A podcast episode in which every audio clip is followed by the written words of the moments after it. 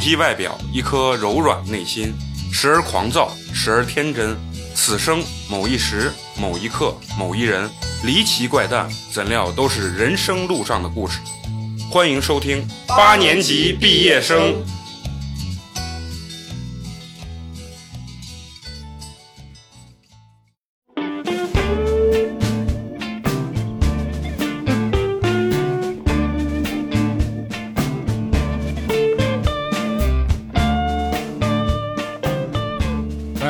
欢迎收听我们新的一期八年级毕业生，我是八年级的营销之王美工，你们好吗？大家好，我是今天的大金主嫂子。大家好，我不是营销专业的陈同学。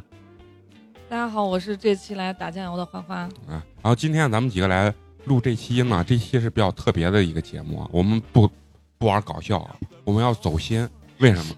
因为我心目中一直认为我们的嫂子啊，以后一定是我们这个，包括我们的南哥，以后一定是我们这个电台的金主啊。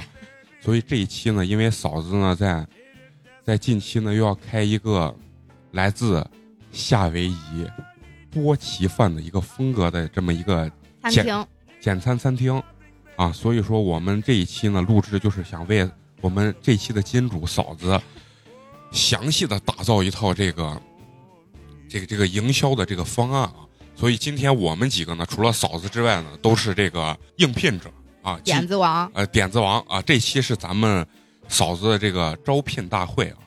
然后嫂子作为我们的这个怎么说 CEO HR 啊，一定要好好分析分析我们这些人其中哪些比较适合当你这个新店的这个店长或者是营运总监的啊。我。的我新店的店长已经有人了，只差一个运营运营的职位。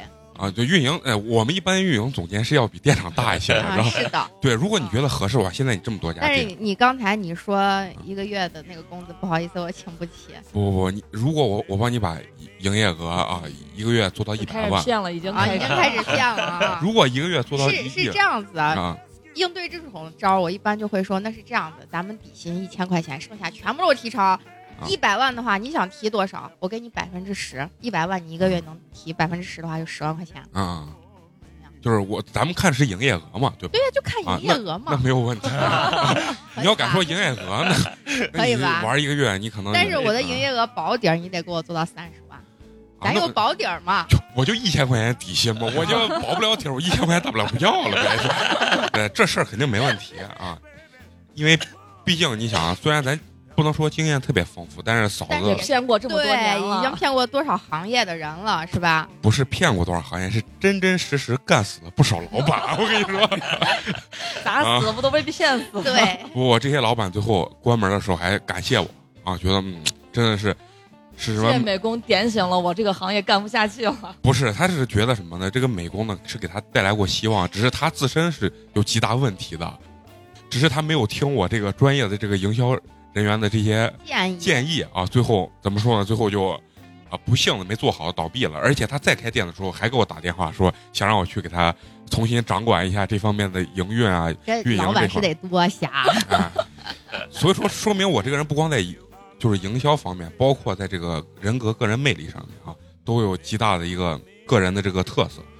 然后呢，咱们首先先让咱们今天这个嫂子这个金主啊，咱们 CEO 给咱们介绍介绍你这个新店的这个整体的一个打造风格和你自己的一个准确的一个定位啊。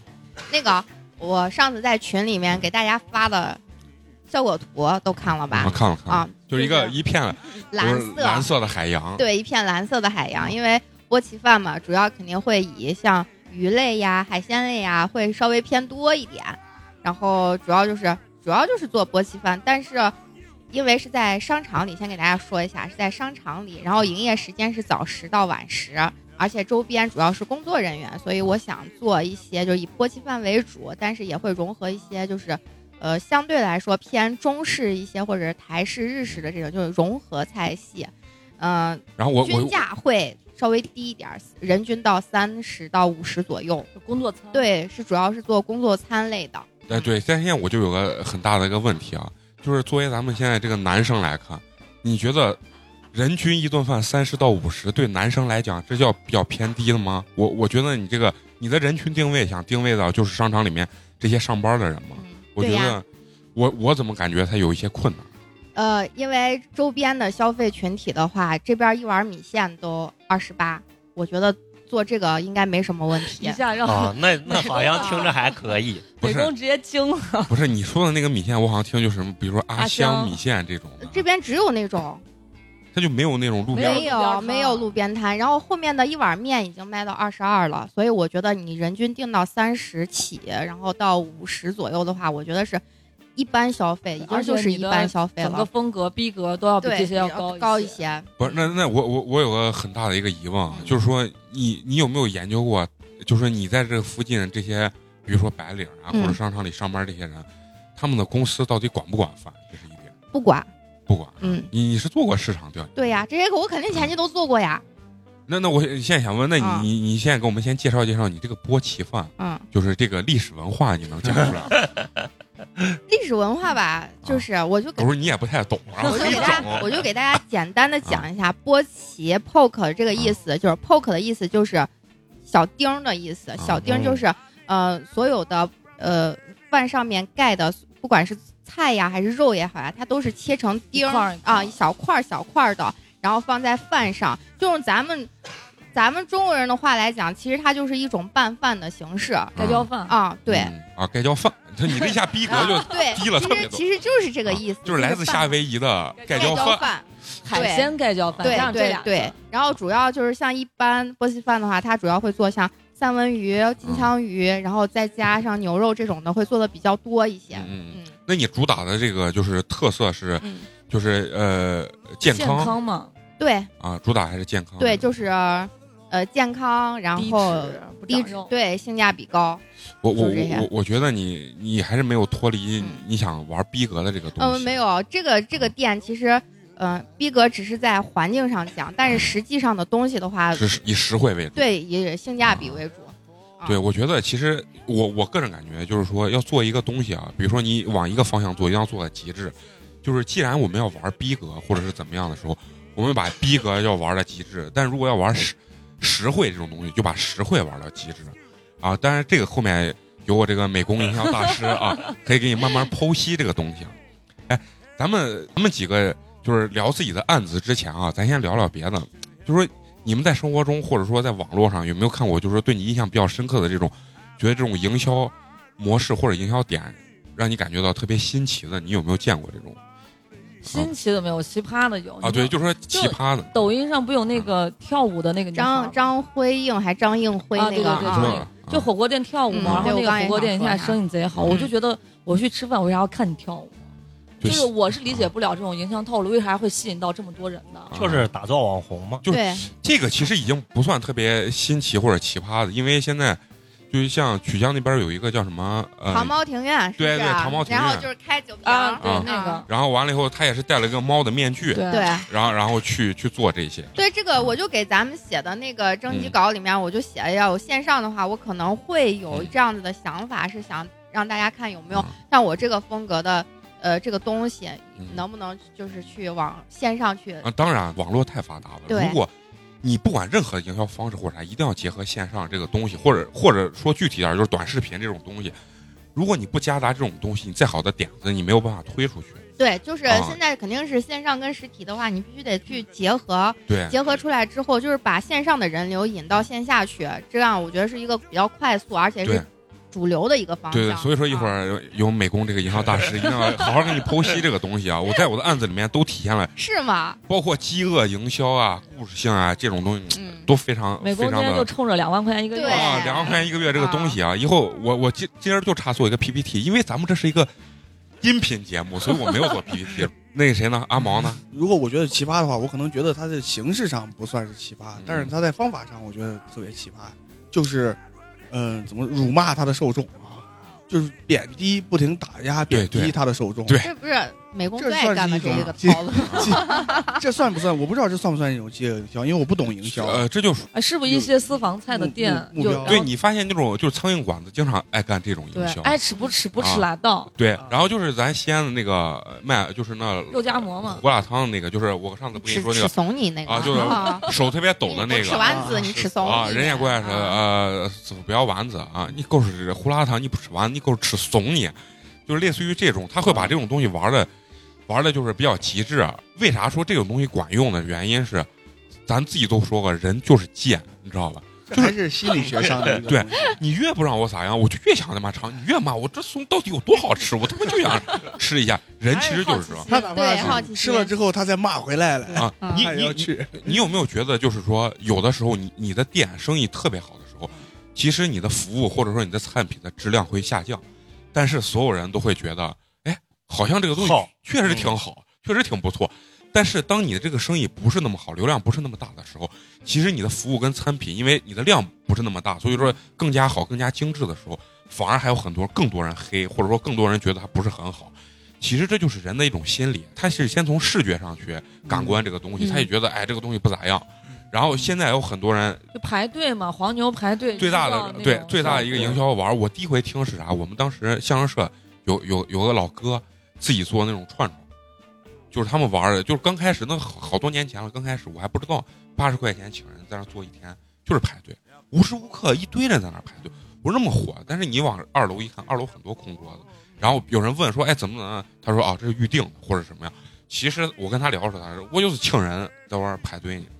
人一多，然后完了以后，很多人就就会觉得，哎，这是不是好？然后他愿意排队尝试一下。那喜茶就爱玩这一招，嗯，喜茶，多是这样子，喜茶这个东西，其实跟就咱一般做这个生意玩的，为啥底下有很多人模仿喜茶把自己玩死的？最大原因是他的资金和他支撑支撑不了多和他的这个对对对，没办法支撑这么长时间。是他这个东西还没起来，他扛不住别人骂他。嗯等骂完以后，有第二波的这个人流下下到线下去准备尝试的时候，他已经死掉了。啊，就是完全不一样。人家你像瑞星，啊，就是一直每年，比如说每年我赔十个亿嗯啊，每年赔五个亿，他能扛得住，他不断的在融资，他玩的大，对所以说他不怕这种营销。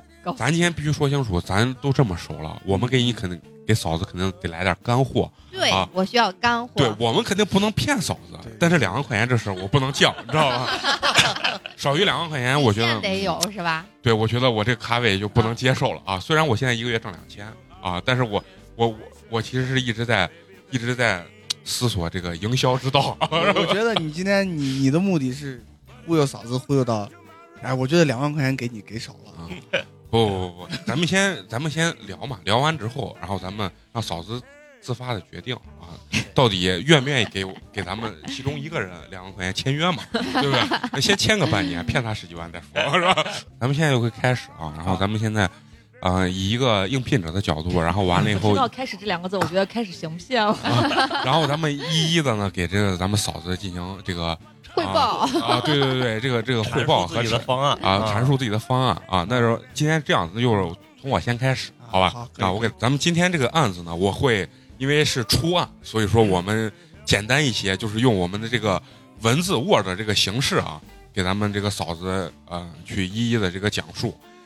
在那个我讲述之前呢，我特别想问一下嫂子，哎，作为这个呃餐品店呢，我觉得我个人的认为啊，不知道这个概念是否成熟啊，嗯，就说它主要三大核心的东西呢，它它当然我们最终目的一定是达到一个利润跟营业额的这种增长嘛，对吧？所以说，我觉得我们必须解决的三大的一个问题，就是说，首先第一是流量问题啊，第二是转化的问题，第三是产品的问题啊。但是作为我们呢，我们不是专业做餐品的这个人士啊，所以说在这个产品的这个好吃程度上，或者产品产品的这个质量程度上，我们没有太多的这个方法能帮嫂子去提升。所以说，我们的案子呢，主要是从流量和转化这两个角度啊，来给嫂子进行这个提升。好的，啊，不知道在这一点上，我们的呃 CEO 有没有什么补充的同意。啊？那有没有补充？你这样光同意，人家觉得这个 CEO 很 low，明白吗？你见过哪个天使投资人说嗯都同意？你你得继续，好的好的。嗯 那既然这个咱们的这个嫂子呢比较同意我的观点呢，接下来呢我就阐述一下我的这个理念啊。我认为呢，我们这个案子需要的是有什么呢？首先说是一定要有关注度，二一定一定要有话题性的啊，因为我们有了话题性，才会有更好的这种关注度，对吧？然后所以呢，我们的这个定位人群呢，呃，是我我这回的案子定位人群是这种都市里面的这种年轻的女性，我第一反应我想到都市丽人，对，不是内衣啊，不是内衣啊。所以说我们定位的是年轻的女性。为什么我定位的是年轻的女性呢？因为刚才听了嫂子这个定价三十至五十，我认为就包括就是一般男性消费不起是吗？不是消费不起，男性是可以，但是男性希望把钱省下来给自己 女性给自己心爱的女人啊，能吃吃得起来自夏威夷的波奇饭这人设定的，我真的是啊，哎呀，啊，对，所以说我们就是说今天呢，所以说最后我说完以后，由这两位女性嫂子是主咖，还有咱们的花花来帮我完善我这个案子啊。然后呢，在这个定位人群是女性的这个情况下呢，我认为咱们这个餐厅呢，这个营销一定要有故事性，所以我为咱们这个餐品呢注入了一个爱情故事。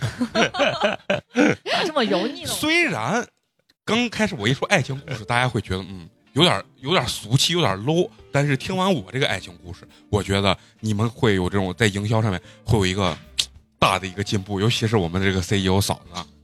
当然，这个主角啊，我我认为是应该最好能是嫂子和南哥啊。为什么嫂子和南哥？因为这个店毕竟是你们俩的。接下来呢，我们给给大家讲述一下我们这个品牌的故事。呃，这个主人公呢，就是我们嫂子和南哥，南哥就是我们呃这个嫂子今天 CEO 的啊、呃非常恩爱的一个老公。这个故事背景是这样子：我们的男主，也就是我们的这个南哥呢，在高中的时候，就因为家庭不幸啊，无心学习，我我怕南哥的爸爸和妈妈不太同意。当我一个月给你们做一两百万的业绩的时候，他爸他妈一定会同意的，好不？好，好你说，当我们的主人公南哥呢，啊、就是在高中的时期啊，就是在十六七岁、十七八岁，血气方刚的时候，因为家庭遭遇了一些呃变故，所以说呢，他很不幸辍学了，然后在外呃一直在打工。刚开始呢，在一个这个就是餐馆里面啊、呃给人家后厨帮忙，最后发觉呢，哎，他对这个爱上这一行了，不是他对这个就是说呃做饭呀做做做菜品啊，他觉得嗯他能在做饭中就是体验到他人生的价值和这种快乐，然后所以说呢，他就决心呢想去学习这个餐饮。这个时候我还给里面把你的合作也找好了。这个时候呢，我们可以讲我们去了新东方去学习 啊，然后我们这个品牌就联名新东方这个厨师学校啊，打造一个新的一个。现在不都爱玩联名嘛？对所以我们跟新东方也可以进行联名啊。我们这的联名联的挺好的。对对对，是吧？然后我们这个主角呢，然后就是呃，因为他没有钱，所以说呢，他一心去就想去新东方去，就是学习这个厨艺。嗯然后刚开始呢，因为他没有钱交学费嘛，然后新东方的这个校长呢，就是不予同意的。啊，但是呢，没想到咱们这个男主人公啊、一直在这个新东方学校门口的一个餐馆在打工，然后时不时的进去跟他们的一些学生或者老师交流，最终感动了我们的这个新东方的校长。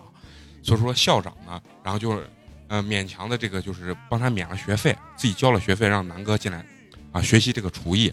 这个是不是把咱们新东方的这个呃品牌故事也给他加入进去？最终呢，他就是如愿以偿来到了咱们这个新东方这个厨师学校，然后进行这个学习。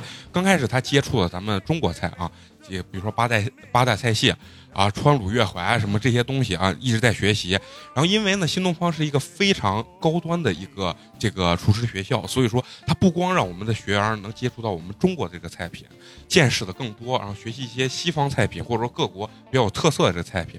有一天呢，然后学校就请来了这个来自一一位夏威夷的 Jack 老师 啊，真土老师这个名字咱们倒是可以想一下，什么什么。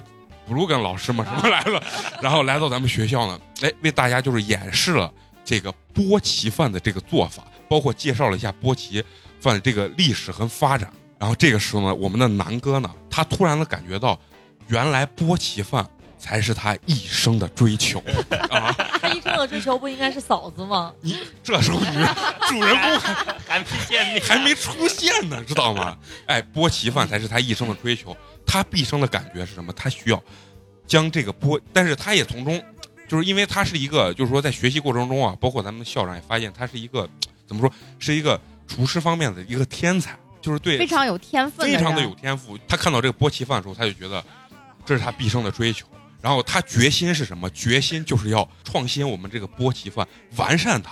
所以说这是他毕生追求，他就想啊要去夏威夷去深造。但是呢，苦于他呃没有钱没有钱，家庭有变故，所以说他在新东方毕业之后呢，呃，然后他一天呢打三份工，啊，对，打三份工，在不同的这个，就是说在早餐店啊，在然后他们午餐店和他们 晚餐店夜夜市夜场、夜摊、夜市，一天打三份工啊，然后基本上每天只能睡四个小时左右的这一个生活状态，然后坚持了五年的时间，终于他攒够了去夏威夷深造的这个学费和钱。然后这个到时候这个这块儿没有查着啊，到时候咱们在这个夏威夷这个地方要找一个厨师学校啊，逼格要很高的，这个你们比较了解，到时候把名字给上啊。其实找一个店就行了啊对对哎是吧？找一个这个店 这又能联名，你知道吗？对又能联名夏威夷的一个波奇，做专门做波奇对饭的这个有，这个确实有，啊这个确实有嗯是吧？咱们啊，然后去到那儿开始啊攒够这个学费之后，去那儿开始就是嗯进行这个厨艺的这个深造和学习。啊，没想到的是什么？他在这个店遇到了我们的女主人公 嫂子，两个异国他乡的中国人，很孤独的状态下，然后两个人又同时就是把这个波奇放的，都认为是他毕生的这个追求的时候，两个人有共同目标，两个人在相处的过程中就慢慢的坠入了爱河。南哥和嫂子呢，就是怎么说呢，就是爱的这种如痴如醉吧。然后两个人呢，就是把自己的情感呢，就全部寄托在了这个波奇饭的这个上面。然后两个人每天的这个约会呢，就是如何啊、就完善和创新这这样的一个我突菜我突然想到了一个电视剧《好先生啊，不不是好先生呢，人家那是有钱，你们这是没有钱，你知道吗？一定要惨，你知道吗？》，不让想起孙红雷也是也是够惨的呀，刚开始好吗？啊，那那人家那女主角不惨吗？人家女主角时候有钱，他妈那回国都是上百亿的资产。你俩不一样，都是都是没钱，都是打工去那儿打工学习，哎，打啊。工学习，两个人就坠入爱河，就非常的爱。然后在那里面呢，学习了呃两两年三年的时间之后呢，呃，两个人就是学成了，然后但是说想回国，然后一起想创办一个这个店，但是没想到就在这个时候，我们的女主还没有回国的时候，在夏威夷查出了癌症。啊，而且非常严重的癌症，弱智癌，就是。然后医生会会说什么？说咱们这个女主角就是嫂子啊，这个脑萎缩的速度是已经到了晚期了，非常快，基本上只有一个月的正常时间了啊。然后一个月以后，基本上就是彻底的脑萎缩，就没有智商了。然后人也也会因为没有智商，就慢慢的就是离开啊、离开人世了。啊，所以非常的凄惨。这个时候呢，我们的男主人公并没有就放弃放弃、自暴自弃，然后他想出了什么呢？他希望能给女主在这个人世或者说在清醒的时候，再留一些最美好的回忆。他决定就是这个店不是不是，做一碗好吃的 波奇饭是吧？是 你们不要打断我的故事，我这声情并茂着讲。你们的这个你们这种文案功底根本跟我不是一个 level 的，好不好？你说你说，他决心为女主在生生命最后的三十天，每天创造一个新的风格的这种波奇饭，然后每天一个菜品，让我们的女主啊在生命最后最后三十天留下美好的记忆，并且帮她，呃，就是留住，让让让这咱们这个呃嫂子呢能尝出哪个味道是她最爱的这个味道，就说留下你最美好的这个味道的记忆，你明明白？每天一道明白明白。新的菜品，三十整整三十道菜品，让你选出一道最美好的这种味道，啊，在不断的完善和结合这三十道菜过程中呢，终于推出了我们的这这一道最全新打造的这一就是最核心的主打最菜，最核心的这个主打菜。然后这个主打菜的名字就是也不能一定叫名字啊，是我们的 slogan 啊，叫什么？两个名字，一个叫“一直遇见你”和“遇见你的味道”啊，你可以到时候选一个，这是给我们这个 CEO 的一个选择不，性。这个是给这个餐去定这个 slogan 是吗？对对对，就是这个餐啊，就这一个。这一道菜这一道菜啊，就是一道菜注入了丰富的情感。嗯我我是比较喜呃喜欢叫一直遇见你，嗯就是因为虽然你离开了我，但是我每天做这个菜的时候，我就觉得就像我当年在夏威夷学习这个餐品的时候，第一次遇见你的那种感觉我就想。知道嫂子以后还要不要出现在这家店？对，我也想说，我都我都弱智癌了，这个店我以后还能不能来？就是有两种方式，不，你已经离开人世了，你明然后白？，然后我现在我就不是我，我我不是嫂子，我是南哥的，就是第二第二任妻子，对对对对，也可以。不，我我希望是什么？就说这个只是一个大概的一个营销故事，包括那个啥，就是你也可以讲这是这个品牌本身的一个故事，或者说是呃你俩的这个故事。这个到时候咱们，因为你现在没有掏钱，所以我不能给你细化，你明白吧？你呀，行，你这还想要两万块钱吗？我本来前面听着我说，嗯，还行，但是从弱智癌开始，我就觉得有点离谱了，好吗？还还没有讲完，男主呢回国之后开了这家店，开了这家店，然后我们主打的爆款产品就叫一直遇见你。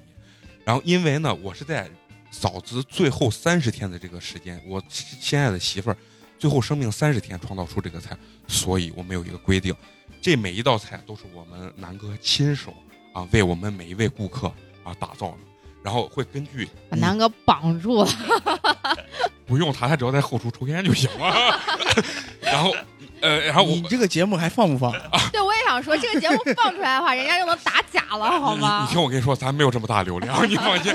这这个东西后期到时候你还得用别的形式去推啊。哎你别别打断我，我正感情正啊，在恢复。你说，你说，你说抒发啊，这个时候南哥呢，然后每一个食客呢来到咱们店里，南哥会做这道菜之前呢，必须什么呢？必须得问到他的初恋，或者说他印象中最深刻的这一段感情，第一次遇见他的男主或者女主的时候，他的那个心情是什么？南哥会去根根据他的心情去为他打造这个口味儿，偏甜、偏咸、偏苦、偏辣。我能加一句不能？我说这那这份饭卖五十块钱，太他妈亏了。你别急呀、所以说，这为什么说是人生最后三十天创造出来的？所以每天限量只能做三十份啊，只有三十份。然后这个夹杂了我们的饥饿的营销。这个至于定价，这个到到时候根据咱们的流量，如果人多都点这个，那价格一定会高一些嘛，对吧？然后这个是整个我们我对品牌故事的一个阐述和定位啊。嗯，然后呢，呃，接下来当然就是我们有这个故事品牌，我们怎么去推出它，就是把它有更大流量，让更多人去知道这个东西。那嗯当然就是现在比较俗的这种，我认为也是比较有效的这种视频营销啊，就是视频，咱们一定要加入一个视频营销。但是我这个视频营销呢，不不与刚才你们说的那些俗逼的视频，明白吗？我们要怎么样视频营销？不是说哎。我一个大胃王到我们店里去吃这个东西，讲述这个品牌故事，哎，非常的好或者什么，这样做 low 了，啊，完全就 low 了。我们要什么形式拍这个视频呢？以探店的这种形式。什么叫探店？就比如说，我作为视频拍摄者，比如说我有两百万粉丝，我过来来给你拍这个视频，然后我进来要以偷拍的形式，啊，说这家这家店的这个老板特别的牛逼啊，从来不做营销。啊，就是对于我们这种偷拍视频的这种人是极其厌恶的，所以我们今天呢只能偷拍啊。然后完了以后，然后而且我可以假装采访你，就比如说呃，你是那种说把南哥打造成一个 IP，是那种就是很愿意跟食客去分享这些爱情故事和了解食客的这个爱情事。这个时候我作为视频拍摄者，我还是个偷拍的情况下啊，还可以给给南哥打点马马赛克马赛克的这种感觉。偷拍这种情况下，一这是我们叫探店的形式啊。啊，偷拍的情况下，然后去让南哥这个时候循序渐进的把他这这个个故事爱情故事。讲出来嗯，然后把这个逼格一下就提升到很多，然后还告诉大家，OK，不好意思，我们不做营销，我们高冷，一天就三十分，啊，这个价格可以很高。啊呃，然后最后我们要表现出来的是南哥的这个性格是什么？首先高冷、专情啊，这个他不能有有外遇啊，是一旦有外一旦有外遇，完了这个营销彻底就崩塌了。所以我们这个人设是很重要的，这个必须得给我们就是嫂子的老公要说清楚，玩儿一定要注意，好不好？啊，然后然后我们的店的这种感觉是什么？OK，我不是为了挣钱，我就是为了祭奠我最初的这个爱情啊，就是祭奠我的嫂子啊，不是，就是他的媳妇儿，他的爱人嗯啊。然后我们这个店是不缺人的，然后我们要限量啊，因为限量这个东西现在玩的都特别多。嗯啊，然后限量。整个呢，我认为我这个营销的一个大方案里面有故事性啊，有话题，有爆款，有饥饿营销，是相对来说是一个比较完善的一个呃，这个这个这个叫什么？这个营销模式吧。嗯，然后我认为呢，这个后期的这个费用啊，这个费用 不不是我不是我我知道，就是拍的。对对，整个这个嗯推、推广的费用，我我我认为是可实行的，大概在五到呃八万块钱左右，嗯因为你你需要找一些大 IP、大流量去去帮你推这个东西，或者也有一种方法，你直接把南哥或者说是把把它打造一下，把美工啊打造一下，这个可能会更便宜一些。是更便宜，但是效果如何？那必须好呀，那必须好呀！我本来还有一个案子是专门打造我的，这个一会儿等他们讲完，我可以大概给你阐述一下我这个想法啊。然后听完我这个案子之后，然后咱们先让其他三位陈同学、花花跟阿毛，然后说说他们听完我这个呃，我整个方案的一个想法。我听完的，我你你知道，我直到听到你说让南哥去问每位食客，你今天的你的初恋故事是什么的时候，我当然第一反应是，这这个商场一天得接到多少骚扰的这个报案，这女食客还敢不敢来这个不？，我跟你说嗯，这个我听完这个有事儿，我觉得是整体性是比较完整啊对的，这是这是实话。嗯，但是有一个问题一看就是还是还是干过这个是吧？但但是有一个问题就是，你让南哥高冷，南哥 OK，但是现在的顾客会比南哥更高冷。人家南哥一问你先讲一下你的故事，哎，瓜皮，你肯定会这样子想呀。你看这个东西，你看这样我这个时候我看这就讲到了什么啊方案这个东西是大脑，这个时候就讲到了执行。那执行就是另外一部分费用了，PUA 了吗？不是不是就是执行的话就是另外一一份费用。当然我现在可以给你简述一下啊，这个东西就是再找一波人过来嘛，是吗？要有啊托嘛，对吧？对嘛？就是有托嘛。一是有托，啊二一点的话，首先我们告诉他就是一个品牌故事性的一个东西，在于至于在执行的过程中，我们一定要见人下菜嘛，对吧？不一定说我们真的非得要去问他这个怎么样，或者是一些一一个东西，我们可以很简单，在点餐的过程中把这个故事性写到我们一个比较显眼的位置或者爆品的旁边儿，告诉他有这个东西。但至于他愿不愿意给你阐述或者什么，其实不重要，不重要，重要的是这个故事要让他知道就可以了。讲述主人公是你跟南哥，而不是食客。食客是要沉浸和享受在你俩的爱情故事当中。是因为这样，你俩的爱情故事是虚幻的，是完美的，是 peace 的，有 no 啊，是非常 peace 的这种 Peace。and love 是吧？对，peace and love。所以说，他们说不说不重要，重要的是你们俩的这个故事一定要打造更加的完美。现在就是你们给我找毛病和那个提这个就是意见意见的这个过程中，包括我们的 CEO 啊，都可以给我们。这故事有点假。你要包装呢，怎么能？我我当然这个没有细化，因为没有假，没有收到费。用，没有收到费用，你明白吗？收到费用还可以完善。十几二十年前韩剧盛行的时候，可能会还吸引点人。嗯，就是我我我觉得啥，就是这样的。我我要作为一个营销者，给你们要洗洗脑，千万不要否定一个东西的可能性。但是？这个框架是 OK 的。就我我我我觉得就是这个。这个从这个故事衍生到后面的一系列的，就是线下的营销和线上的这个营销是 OK 的，嗯，嗯就是这个框架是 OK 的，嗯这是实话。那你觉嗯？得你们你们现在听完以后最大的感受是什么？觉得这两万块钱我能不能拿到手？那我不说，让大家说吧。不是，你是你今天作为先让你刚是说嘛，让大家你要是能分我一万，我就同意啊。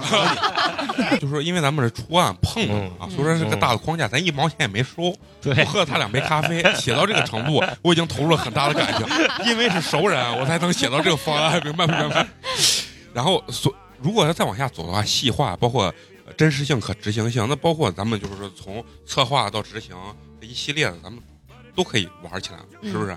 然后，嗯所以说你们现在可以发表发表你们的意见啊，阿毛，嗯，我听完这个方案，我就想到食神啊，刻骨铭心初恋什么什么什么情侣套餐啊，再加九十九块九毛九，还可以得到一个什么什么吊坠，对由人亲自改过光的啊，让我我就想到了这个。然后我觉得这个这个营营销，从这个我想到啥了，就是因为你你说的就主要是咱就说营销啊，说实话嗯我不懂营销，嗯但是我知道营销跟心理学是有关系的。对。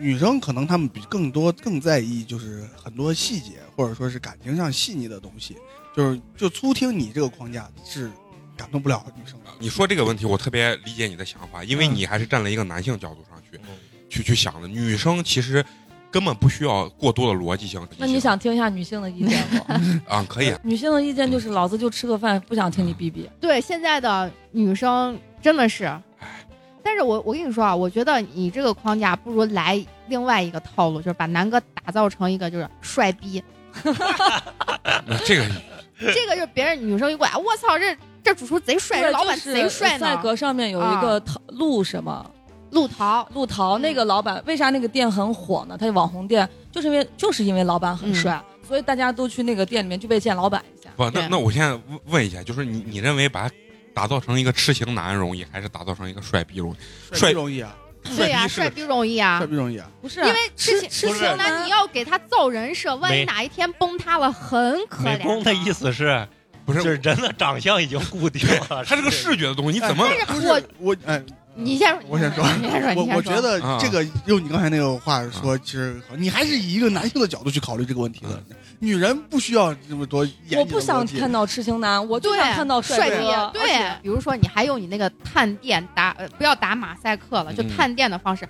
你说你今天比如说探店，我肯定让南哥收拾一番，然后把自己先锻炼锻炼，然后打扮打扮，咋么咋的，就是能帅一些，啊？对吧？然后你你去探店，你说哇，这个你在你的那主个，厨好帅你说哇，这老板好帅呀你，要真看过的那个什么啊什么西施卖饮料，饮料西施，对对而且帅可以引起一个话题，你认为帅，但他不一定认为帅。这样子一一一有那个差异性的话，那很多就是不认为帅的时候，那我一定要去看他到底帅不帅。对我我是不是们你你你们说的这个帅也是一方面，但是我当时其实想到把南哥打造成一个花花公子帅的这个方面，但是我最终为啥想还是爱情故事的原因是什么？咱必须从实际出发。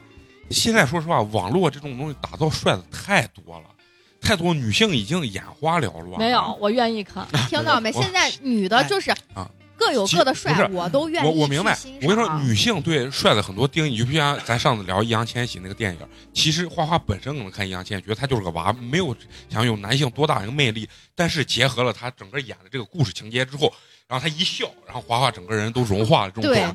所以说一定要给他故事性，不能光帅，你明白？虽然咱这个东西也不是说很有深度，但是你给人要有感觉是哦。也可以，他也可以帅，但是他既帅又是个深情的人，而且背后有一个真的是很深刻的一个故事。最后，如果我们真的按这个嗯套路走了，到最后肯定就会是什么？就是大家就是啊、这个故事过来说是，哎，我要我我要看看这个男主人公到底是嗯多深情，然后就会、我操，有点帅，对，那就更好嘛。往往后就会说啊，哎，不管别的，就光这帅就可以了，也那就更好啊。其实一个很简单的，就是爱情故事可能没有帅更容易吸引人。就是我看完了爱情故事，呀，男主人公很惨，但是我不一定想去看一下他。对但但是帅的话，我就想去你给的看更值，你看，就是咱们现在说了，刚才说那么多营销方案，要么就是就是大家疯狂的批斗这个店，或者觉得是多扯，我一定要看看多扯，嗯或者我一定要看看多好，但是不会因为它背后是什么样子的故事去直接去把它吸引过来。而且而且，我觉得你这个方案有个最大的问题，嗯就是放在营销中最大的问题，嗯就是说，不管是故事还是帅，嗯很多程度性都是一次性的。嗯嗯就是我我主人公很惨，我来吃一次就行了嘛，对不对？嗯我认为最大的一个漏洞跟核心是什么？就是说他们复制性太差。就是我举个例子啊，就是我如果这样子营销的话，我我我没有办法把这个同样的店不停的复制。你他娘的，就是为了积淀你最初的爱情，然后你一下复制三十家店，还他妈开放加盟，你这是不是把人这一下消费者就容易醒团儿？这个我认为是这套营销里面的是比较差的一个环节。因为你开这个，毕竟南哥毕竟毕竟不是为了真的积淀你，对吧？节目到底播不播了？所以说，现在你听完我，就是我整套给你分析我自己的案例，包括我说出这案例，你作为招聘者、HR、CEO，你觉得我来给你做这个东西，你能给多少钱？反正两万不行，你就说个数字嘛，你都不敢说，说完以后害怕我辞职，直接过来签合同啊。那既然我这个完了，你可以保留你的意见嗯，一会儿听完大家对。比一下，看把两万块钱给谁是吧？听完以后，最后你直接把两万块钱砸我脸上，是吧？那接下来就让咱们陈同学啊，哎，等一下，我打断一下啊，我觉得嫂子呢，我是千里马，嫂子并不一定是伯乐，所以呢，听了我们这个节目的这些听众啊，然后如果里面有金主的啊，然后觉得我操，美工是个人才，好不好？愿意开到两万块钱一个月的这个不不是月薪的时候想我想问一下，可以致电我们，关注我们的公众微信号“八年级毕业生”，然后私信美工啊，让美工去给你做大把大把的运营，让你的业绩提升十倍乃至百倍，就这样子。那接下来就这一期，节目到此结束。那接下来就让咱们陈同学啊说说他的案子。我给嫂子写的呢是一个，呃，没有美工那么花里胡哨啊，是没有比较实在没有注入品牌故事嗯。我主要是给嫂子写了一个开业的充值方案，嗯啊，那也啊可以，也对，啊这个也很好，就是比较这也是实际的。这就以后是我们的那个啥销售总监啊，啊销售总监啊，首先开始的引流这个环节，因为刚开店肯定没有太多人知道和嗯关注你。首先我就是关注你们家微信公众号，就反正你各渠道，你肯定要通过线上线下发些单子，或者在网上找大 V 什么合作一一波。合作一波之后，只要注册了会员，你就给他送一份你的招牌饭，嗯，免费的，就是那个一直遇见你，对一天只能限量三十份。对，给他送一份儿，那才显得珍贵。送一份，送一份之后呢，就可以吸引他第一次到店了嘛。嗯。到店之后呢，你再给他一个方案，给他一个让他再花五块钱买一个价值，比如说六十八、七十八的套餐，但是这时候你给他设置一个门槛儿，他就得转发，或者说是不管是微博呀、啊，对对对对，啊。就比相对来说比较传统，但是嗯我觉得这是因为啥？嫂子肯定主做的就是这附近的那个白领儿，在这个公司的层面传播，肯定还是有一定的作用的。对，这其实是最直接的一个。对对对，对相对来说比较直接的嗯。之后这就是前期引流我两个小方案，嗯当有一定的人流量了之后，给他推出一个充值方案，限时的，就是说交两千块钱的押金，半年内每天都可以免费吃一次你的招牌饭，嗯，就是交两千块钱押金，是押金还是充值？押金啊半年后全额退给，全额退给他。可是上保险了，你看 保险套路，我操！这个退是怎么样就能退？是你每一天都是都能保证来吃，他就给你退，还是怎么样？呃，不是那，你就是说你交两千你交两千块钱，嗯你一这半年你一顿饭不吃，顿不吃我也给也给你退啊。啊，啊！你天天来免费吃一份儿也给你哎，退。我觉得你这特别像健身房卷款 那种感觉，我操！啊，看美工一说到这儿，我就我当时写的时候，我就想，你们肯定问我操，这他妈的圈钱的嘛？这啊肯定你你这老板要卷钱呢。我就想着怎么解决这个用户信任的问题。嗯首先是半年时间，我这一个新店不太可能我开半年我就关门跑路了，这嗯这个可能性，而且我开在大商场里，不是路边摊之类的，半年时间我跑路可能性本身就不大。二一个两千块钱，如果嫂子那一份饭定价，假设我当时是按三十块钱算的，嗯就是他一个月吃十次，嗯他就不亏了。这两千块钱，他相当于消费了。嗯如果用户哪怕我就心想，我就是每天来吃饭，我也正常就花这两千块钱，啊半年时间我也是可以的。嗯我就通过这个金额，就是能解决一个初步的用户的信任问题，不不担心我卷钱跑路。就是他帮你解决就是固定客流的问题。哎，对对，我给嫂子大概算了一下，你这一份饭如果标标价三十，你的成本应该在十块钱左右吧。差不多。我想着一个用户他再爱占便宜，他不可能天天。他一个比较合理的，我觉得最多就是三天来一次，就是差不多了。你一个人就不可能每天都吃一样的东西嘛。你大概我按如果按一份十块钱的成本的话，你一个用户大概就是，如果他三天来吃一次，你就是亏六百块钱，嗯就是这半年时间你亏六百。但是亏这六百你咋办呢？我想的是你你给你那个，你就像波奇饭这种东西，啊不是里头花样比较多嘛？嗯。我给你提供一个基础的啊。套餐，然后你你再加，比如说三块五块，我里头再再加点什么东西，啊。就是类似于这，你你肯定还你通过这个东西，你肯定要他吸引他再消费嘛，嗯。然后再加的那些的话，就是你另消费，另消费嘛，啊然后包括饮料什么的，啊，就是这些东西，你你你每天来吃饭，你再花上十块钱，你还是觉得也挺划算非常划算非常划算嘛。我免费吃一个东西吧，对吧？我再加十块钱喝个饮料呀，嗯添几块牛肉什么的也挺好。这个问题，一是刚说亏六百，六百是按每个这个平均算下，但是如果你办的人多了，你大量的采购同样的东西，你的成本肯定会再下降，嗯这是这是一定的。嗯然后第二个就是，你这样的话，如果办出去的人多的话，咱这个套餐你只能在店里用，你只能堂食，你不能对，叫外卖之类的，你就显示你店里人气也旺，嗯对吧？人也多嗯。然后第三个就是，即使你这个这个餐厅每天人流量很少，你的管理成本呀、人员成本，其实你一分不少，嗯你你还是那么多的成本，你你不如多搂点人过来坐到这儿吃，还显得嗯咱店人气旺嘛，对吧？嗯。假设有五百个人充值，嗯一人交两千块钱，嗯马上可以获得一百万的现金嗯。价值，你店很大一部分投资你可能就收回来了，嗯而且你的一百万的现金价值你还可以去出去做投资，你又是一部分收入，嗯，相当于是一个理财计划，对对，这是一个不是理财，他说的这个很多现在都是这么做。就像摩拜原来之前没被国家限制的时候，他们其实就是是。这种形式，嗯这样你就光揽了人，你还有现金流了。啊有现金流收回成本。嗯，然后他半年到的时候，肯定用户就开始来退押金了。嗯退押金的时候，你再给他推出一个充值活动，充一千给他六十六分，咱这个时候就不能再免费了，就是因因为那个时候是咱开业的时候力度大，咱这个缩小稍微缩小一点儿，咱变成你就相当于你交一千，就相当于我只给你退一千嘛，你你就再把一千放到这儿，嗯再给你六十六份儿，这大概可能再锁定他半年左右的，就是客户的消费。嗯然后呢，或者说是不给六十六份儿饭也可以，就是你联合一些其他品牌去以物易物，嗯然后就是用你的免费券去换他家免费券，嗯然后或者我还见过网上那种营销，就是人家也是一个做下午茶的店，和化妆品联名，他把他下午茶做的特别精美，就是化妆品的包装，呃，就类似于那种，就是异业的这种联合。对对对，如果通过这种方式，你还可以挖掘其他的品牌的客户，而且一般这种嗯大家能送券的，肯定都是忠实一些的、嗯或者高端一些的这、嗯这种客户，然后嗯这样子的话，你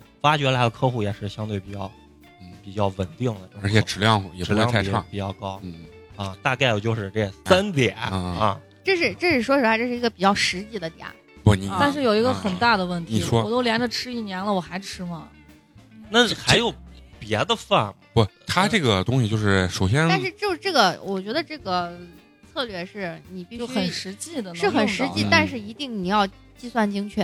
嗯嗯，对啊对，你必须算，因为我必须得算算啊这个东西，你要你要告诉嫂子还没给钱呢，就是没有办法算那么清楚。一一算算不好有差池的话，就是说白了就是容易赔。赔对，对，很容易赔。你比如说充多少，然后送多怎么送，就这些必须得计算啊精，确。首先我先说一下陈同学这个案子的好处和不好的地方啊。首先，我认为我是第一步，陈同学是第二步。现在我我我对嫂子来讲，我对谁来说你都是第一个。不不，现在我退一步讲啊，现在我跟陈同学，我现在我俩绑锅啊，问你要两万。为什么？因为我听完陈同学这个案子之后啊，他其实是想把我说的那个转转化这个东西啊，其实讲的很详细。对，这就成为为什么刚说，哎，这个就是类似于咱们营销总监，呃，销售总监的一个一个这个角色呢。就是说，塑造品牌的这个东西是为了让你的知名度或者爆点更好一些。它这个呢是锁定客户的这种消费群体，粘性，对粘性，嗯首先它刚推出的那种我送基础款的这个东西啊，然后你来了之后往里面加东西，然后去挣挣这加东西的这份钱的时候，他其实就是用营销上面比较专业的讲法，就是他把这个产品分成了，比如说我们引流产品，像我充两千送的这些东西就叫引流产品，然后我里面加的这些东西可能就是我的呃叫什么增值性的产品。其实可能我挣钱呢，主要是靠我的那个固定产品和增值产品去挣钱。对它这个案子就是比较具体啊，好的一点是在哪儿呢？首先锁定了客户的这个长时间的这个消费这个群体，二一点它有个好处是减少了其实你的一个宣传的一个成本，对，就是让用户是你去宣传用户去替你。你比如说我嗯我是白领，我在你这儿办了一张两千块钱的这个呃免费的卡，嗯然后我会不会就，哎呀，我的同事问，哎，你中午去哪儿吃？我说，哎，我在那儿办了张卡，我准备去那儿啊，两千块钱免费送，这就很大。人家说，哎，那我也去看一下，那有没有？然后对，很多人可能因为我当时想着嫂子这定位就是工作餐嘛，对啊，那两三个人过来，哎，他直接是不是一块儿就把你这个东西办了？还有一点好处是什么？还有一点好处就是，你它增加增大了你一个很大的一个现金流，就是因为这个东西是啥？现在做很多生意啊，现在做很多，当然这个咱对这个餐品的这个店本身的这个真实的内核不是很了解，不知道它是个比较现金流比较大或者比较小的一个一个呃产业啊或者什么。但是陈同学解决了，尤其我第一笔投入这么大之后，我需要有现金流在里面运转。对，因为他唯一我觉得这个案子里面有个比较大的缺点，就是你你在开业过程中同时让他们充两千，你到半年以后甚至八个月以后，他们同时退的时候，有可能把你退，直接一波你就倒闭了，很有这种可能。你因为就是作为因为你中间这个款项，如果说是运营的不好，或者是对嗯，就是你把那笔钱你可能干做他用的时候，你一下子拿不出来的时候，风险很大。对，就风险这个是风险很大，所以说我觉得有一个方法改进，就是把充值两千块钱免费送这个东西可以拉长，或者有一定的，比如说我做六个月时间的这个活动，但是我是六个月之间，我每周三你来可以充值这个东西，就是虽然呃，就说找一个门槛儿，然然后就但是是相当于会员日。对持啊，但是持续充值这个时间很长，我们既拿到了大量的这个流动资金，又让他最后退款的时候是逐步退的，而不是一波退的。对，这样子但是这样子有一个问题，嗯就是其实两千块钱也不少，用户有时候一下狠不下心来，你必须给他限定一个时间。你不能说我这周三能充，下周三还能，逼不出他掏出来这两千块钱。而且现在人就是会很，就是在你掏这个钱的时候，他会想的很长远。嗯嗯，他就说，就是刚刚说是半年的时间，你别看这半年的时间，有很多人他就不愿意的，他就是不愿意去。而且两千块钱说白了，对于工作餐来说，没有几个人愿意直接去掏两千块钱，说是免费吃，人肯肯定人会想，那天下没有这这种好事儿。它是很实用的一个案子，但是它它呃，我我认为它最大的问题不好就是它达不到他想要的太普通了太普通了。就是说，因为大家都在干这，你你没有办法脱颖而出，你没有办法。但是它有一个好，就是免费送这个这个东西啊。但是现在真的免费送的店也太多了，就是打出这种旗号的这种店也特别多。你你因为嫂子做这种餐饮比较时间长，你看像你们就是比如说同级别的这种自创品牌，干这些所谓的免费送啊，或者是买一送一这种东西，是不是也非常的多？嗯，对，现在因为啊大家的营销手段，其实说白了，嗯，都差不多。餐饮寒冬，现在是餐饮寒冬不是冬，陈同学的案子讲完以后，嫂子他们还有没有什么想说的没有了。啊？对那接下来就让咱们花花说说他的想法，我非常简单，因为嗯你要我从一个呃体制内的老板啊这个方面啊去出发，因为我没当过老板，所以我不知道老板是咋想的，所以我是从一个你就从消消费者者对从消费者的这个角角度出发。首先第一点就是啊、这个波奇饭这个东西，我觉得在西安还是比较罕见少的，也比较新的一个东西。所以首先你在开店之前，一定要把这个 名字呀，或者是这个餐饮的形式呀，一定要宣传出去。嗯嗯就开店之前的很长时间就一定要宣传出去，让大家知道有这么一个东西，然后把这个范围要扩大。就比如说，你看，我看你之前写的什么，找大 V 呀，或者找一些点评呀去推广，就一定要别人知道西安有了这么一个新东西，然后把这个“新”字要突出，它是一个西安以前没有的一这么一个餐饮形式。其实咋没有？其实有，就是换了个名字。其实是有，但是就看谁把这个做出来。对，嗯就啊所以你一定要一定要突出自己的心，就是我这个东西不叫盖浇饭，我这个东西叫波奇饭嗯，而且它来自夏威夷，对吧？对就把这个点你要前期一定要打出去，要占一个先势嗯。还有就是，你像咱们作为消费者去吃饭，我觉得海底捞的服务特别好，嗯但是有点过好了，就太烦人了。你不停的过来问，你还需要啥？你还需要喝水吗？需要饮料吗？之类的。